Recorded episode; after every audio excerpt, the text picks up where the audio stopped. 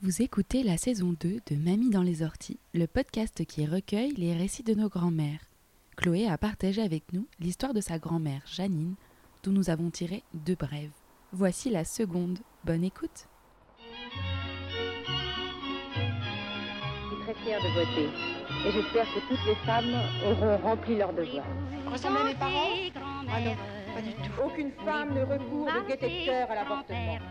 Il suffit d'écouter les femmes. Moulinex, libère la femme, libère la femme, libère la femme. Vous aviez 20 ans. Bah, qui on va fréquenter? Les grands-mères?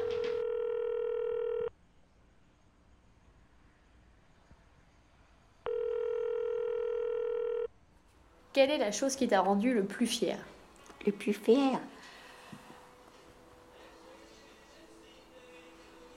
Aujourd'hui, en regardant le, en, en regardant le temps qu'a passé, c'est d'avoir toujours travaillé sans rien demander à personne. Il y a eu le divorce justement par cette mésentente, parce que je voulais aller retravailler. Et à chaque fois qu'il y avait un problème, c'était de ma faute parce que je travaillais. J'ai aidé ton grand-père à être artisan. C'est moi qui l'a poussé. C'est moi qui l'a poussé à construire la maison. Il n'en voulait pas. Croyait qu'on n'allait pas y arriver. Quand il a voulu se mettre à son compte, j'ai dit, c'est d'accord, je veux bien que tu te mettes à ton compte. On en avait parlé et puis je sentais bien, il était capable. Il travaillait très bien, il était sérieux. Donc il n'y avait pas de souci, j'étais sûre que en tant qu'artisan, pas un constructeur d'HLM, hein, un petit artisan comme il y avait tout autour en campagne, tu vois, il était très demandé déjà. Mais le problème, moi j'ai dit, je veux, bien que tu te mettes à ton compte, mais pour être sûr qu'il y ait quand même une rentrée d'argent, je veux retourner travailler. Et c'est de là que ça a commencé. Alors là, a pu aller quoi. Euh, quand les gamins faisaient une connerie, c'était parce que j'étais pas là. Quand il y avait des papiers qui n'étaient pas faits, c'était parce que je les avais pas faits, c'était de ma faute. Quand euh, les gens ils téléphonaient, bah oui, votre mari l'avait dit qu'il passerait. Bah oui, bah oui, oui, mais bon, mais il est pas là, euh, c'est en retard, oui, oui. C'était moi qui faisait, c'était encore une engueulade par-dessus le marché. Ah, tu vois, c'était, et c'était très tendu. Et puis j'ai tenu le coup. j'ai fait des petits boulots. Une fois, il m'a fait lâcher. Hein. Il m'a fait lâcher. Je suis restée, on va dire, six mois. Mais je me suis rendu compte qu'il fallait aller travailler pour deux raisons.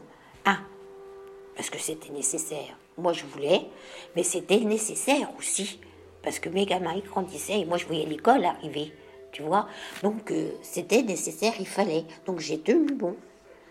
Je suis retournée travailler et là, je suis rentrée directement à l'hôpital.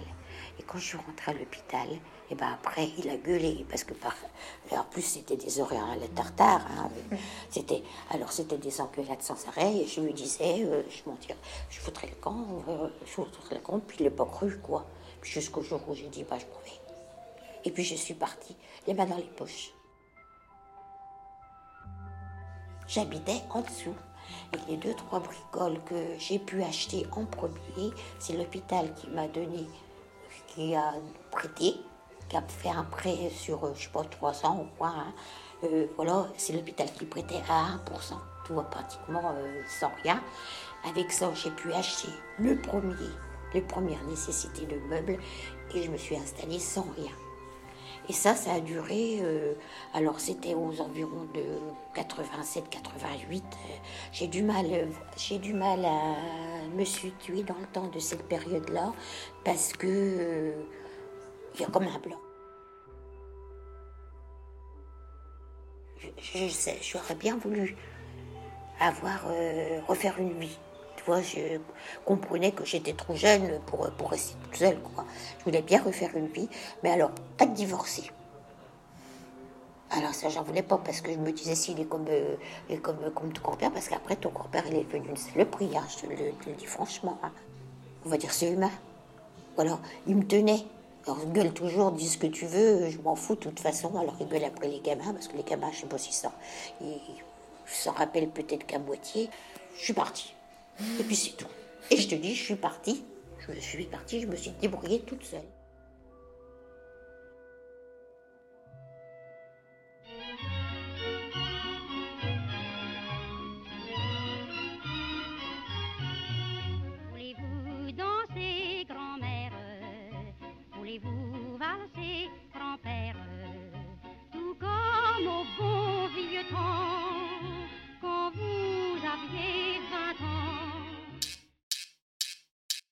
Vous venez d'écouter deux nouveaux épisodes de la saison 2 de Mamie dans les orties.